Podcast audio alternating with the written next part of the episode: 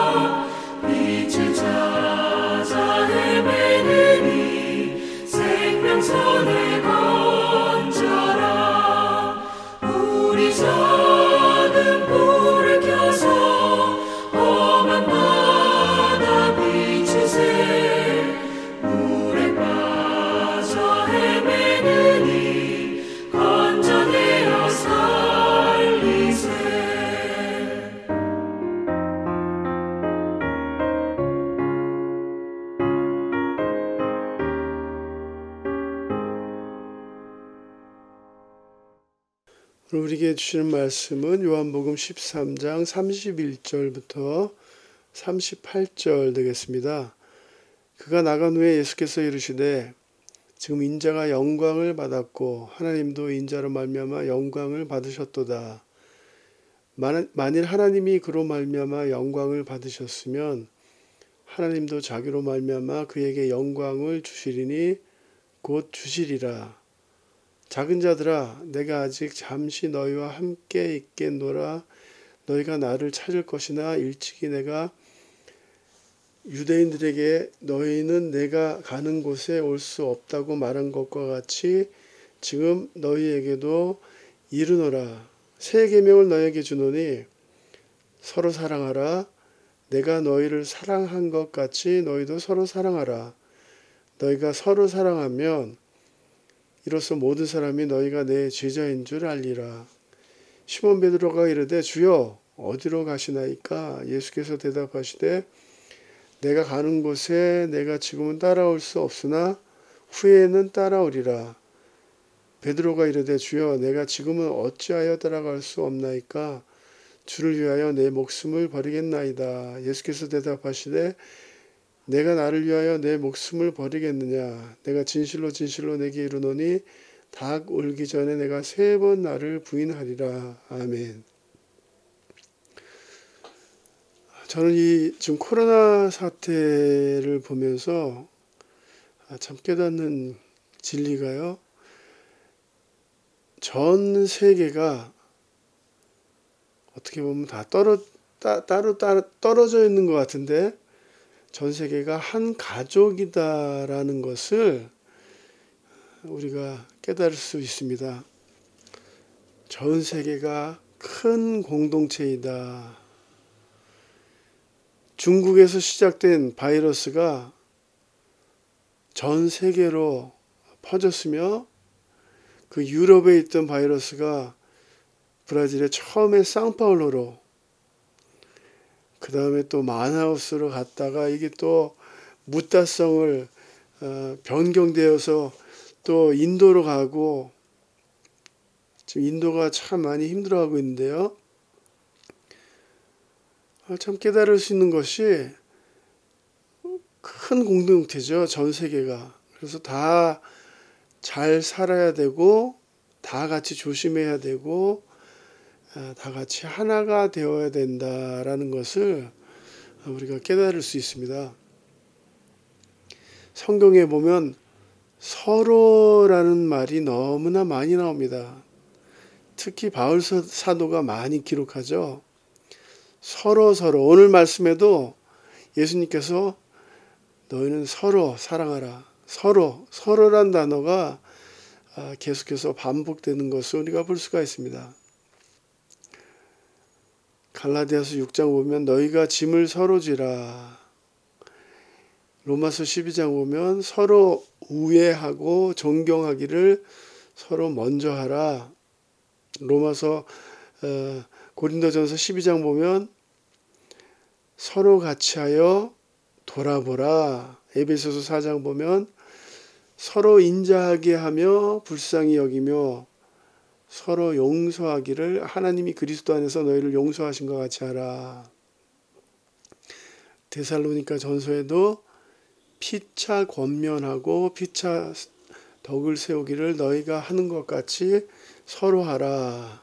히브리서 10장에도 서로 돌아보아 사랑과 선행을 격려하며 야고보서 5장 너희 죄를 서로 고하며 병 낫기를 위하여 서로 기도하라.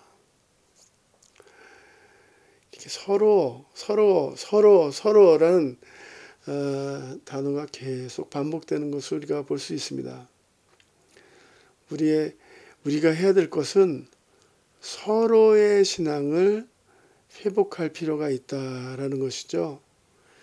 우리의 어, 우리의 생각은 따로 따로 따로가 좋은데 서로의 신앙을 아, 회복하라. 오늘 본문 말씀은 예수님께서 십자가에 달려 죽으시기 전에 사랑하는 제자들에게 전해 주신데요. 새 계명을 너에게 주노니 서로 사랑하라. 내가 너희를 사랑한 것 같이 너희도 서로 사랑하라. 예, 중요한 포인트 몇 가지만 우리 아침에 잠깐 생각해 보고자 하는데요. 예수님께서 부활 승천하시기 전에 전도에 관해서 말씀하셨지만 언제나 전도에 관해서 말씀하셨지만 전도에 앞서 전도란 말씀 전에 늘 강조하신 분이 부분이 서로 사랑하라 사랑하라라는 말씀을 너희들이 먼저 사랑하면 이게 가장 중요한 전도의 방법이다라고 주님께서 가르쳐 주셨습니다. 새 계명을 너에게 주니 서로 사랑하라. 사랑은 홀로 할 수 있는 것이 아니죠. 대상이 필요하죠. 그러므로 서로 사랑하라라고 말씀하시는데요. 사랑은 서로 사랑하는 것입니다. 근데 여기 문제가 있습니다. 누가 먼저 사랑해야 될까요? 이게 문제예요. 누가 먼저 용서해야 될까요? 누가 먼저 불쌍히 여겨야 될까요? 우리는 언제나 상대가 먼저 내게 다가오기를 기다립니다. 다른 사람들이 먼저 손 내밀기를 기다리고 있습니다. 그가 먼저 섬겨주기를, 그가 먼저 미안하다고 말하기를, 그가 먼저 손잡아 주기를 우리는 기다리고 있어요. 이게 큰 어, 비극이라고 할까요? 내가 먼저 손 내밀어야 되는데, 내가 먼저 용서해야 되는데, 아, 참, 우리는 이렇게, 제가 이렇게 목회하다 보면은 많은 분들이 그냥 기다리고만 있어요. 그 자존심 싸움 때문에 진정한 사랑은 기다리는 것이 아니라 먼저 하는 것입니다. 서로 서로 사랑하라는 말씀은 내가 먼저 사랑하는 거예요. 로마서 12장 20절 보면 바울이 아주 중요한 언급을 합니다. 형제를 사랑하여 서로 우애하고 존경하기를 먼저 하라. 형제를 사랑하여 우애, 서로 우애하고 존경하기를 먼저 하라. 사랑하는 성도님들, 사랑은 서로 먼저 하는 것입니다. 사랑은 서로 먼저 하는 것. 사랑은 그냥 기다리고 있는 것이 아니라 당신이 먼저 용서하는 거예요. 당신이 먼저 배려하는 것이고, 당신이 먼저 존경하는, 당신이 먼저 손을 내미는, 당신이 먼저 메시지를 보내는, 당신이 먼저, 아이고, 미안합니다. 말하는 이게 진정한 사랑이다라는 것입니다. 또 한 가지 우리가 살펴볼 수 있는 것은요. 왜 예수님은 새 계명이라고 하셨을까요? 새 계명. 노브 먼다멘트인데 왜 새 계명이라고 하셨나? 이게 새 계명 맞습니까? 구약에도 레위기 19장 같은 데 보면은 이웃 사랑하기를 내 몸과 같이 하라. 이 서, 서로 사랑하라는 계명이 어, 구약에도 과거에도 있었는데 왜 새로운 계명이라고 하십니까?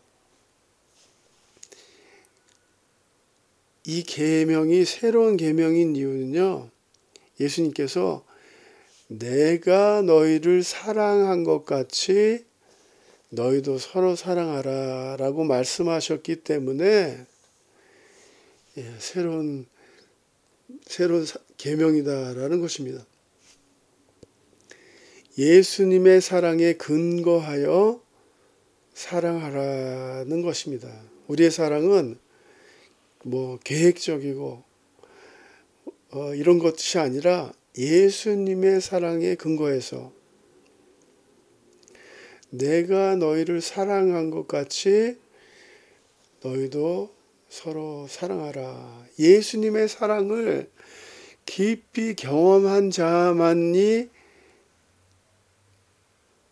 이렇게 서로 사랑할 수 있다라는 것을 그래서 새 계명이라는 것입니다. 예수님께서 우리를 용서해 주시고 기다려 주시고 또 어떨 때는 눈 감아 주시고 용서해 주시고 극률이 여겨 주셨던 것처럼 너희들도 그렇게 다른 사람들을 사랑해라. 그래서 새 계명이다라는 것을 오늘 예수님께서 우리가 말씀해 주십니다. 이렇게 서로 사랑할 때 우리가 그리스도의 제자인 줄 세상이 알 것이다. 서로 사랑할 때 그리스도 제자됨의 증표가 된다라는 것을 예수님께서 언급하시는 것을 우리가 볼 수가 있습니다. 예수님의 제자됨의 징표가 무엇이겠습니까? 교회 오래 다닌 것, 성경을 들고 다니는 것, 사도신경을 고백하는 것, 뭐 찬송가를 잘 부르는 것 아니에요. 오늘 예수님께서 말씀하십니다. 너희가 서로 사랑할 때 예수님의 사랑을 알고 성도들끼리 실천할 때에 아, 비로소 제자가 된다. 비로소 제자가 된다라는 것을 아, 세상 사람들이 알게 될 것이다라는 것을 우리가 아, 말씀을 통해서 볼 수 있습니다. 오늘 말씀을 적용해 보겠습니다. 사는 성도님들 서로 서로의 신앙을 서로의 신앙을 회복하시길 주님의 이름으로 축복합니다. 아, 우리가 기도하실 때 우리 가족, 내 삶, 내 자녀들만을 위해서 기도하시지 마시고 넓게 한번 보시기 바래요. 전 세계를 중보 기도 하실 때도 지금 인도가 많이 힘들다면 또 인도를 위해서 브라질을 위해서 어, 또 남미를 위해서 크게 좀 좀 더 넓게 아, 그렇게 바라보시길 바라고요. 먼저 사랑하시길, 먼저 용서하시기를, 먼저 손 내미시기를 주님의 이름으로 도전합니다. 내가 너희를 사랑한 것 같이 아, 너희도 사랑하라. 주님이 우리를 사랑하셨던 것처럼 먼저 사랑하고 용서하는 형제를 사랑하여 서로 우애하고 존경하기를 먼저 하라. 로마서 12장 10절 말씀. 이 말씀을 좀 적응해 보시길 부탁드리고요. 오늘도 또 이렇게 간절히 부탁드리겠습니다. 어, 브라질과 우리 전 세계에 하나님께서 국률이 여겨달라고 추위에 하나님께서 역사해 달라고 코로나 사태가 종식되고 우리 일상이 회복되게 해달라고 하나님 아, 하나님께 더 많은 사람들이 또 같이 모여서 하나님께 예배 드릴 수 있도록 어, 기도 모임들도 더 이제 정상화될 수 있도록 꼭 같이 어, 기도해 주시길 부탁드리겠습니다. 같이 기도하십니다. 새 계명을 주노니 너희는 서로 사랑하라. 내가 너희를 사랑한 것처럼 너희는 서로 사랑하라. 아버지 하나님 형제를 사랑하여 서로 우애하고 존경하기를 먼저 하는 우리가 될 수 있도록 하나님 축복하여 주시옵소서. 힘든 시대를 저희들이 살고 있지만 더 깊고 큰 하나님의 사랑을 은혜를 경험하는 우리 연합고 교우들 될 수 있도록 하나님 축복하여 주실 줄 믿고 온 말씀 예수님의 이름으로 기도드렸사옵나이다. 아멘.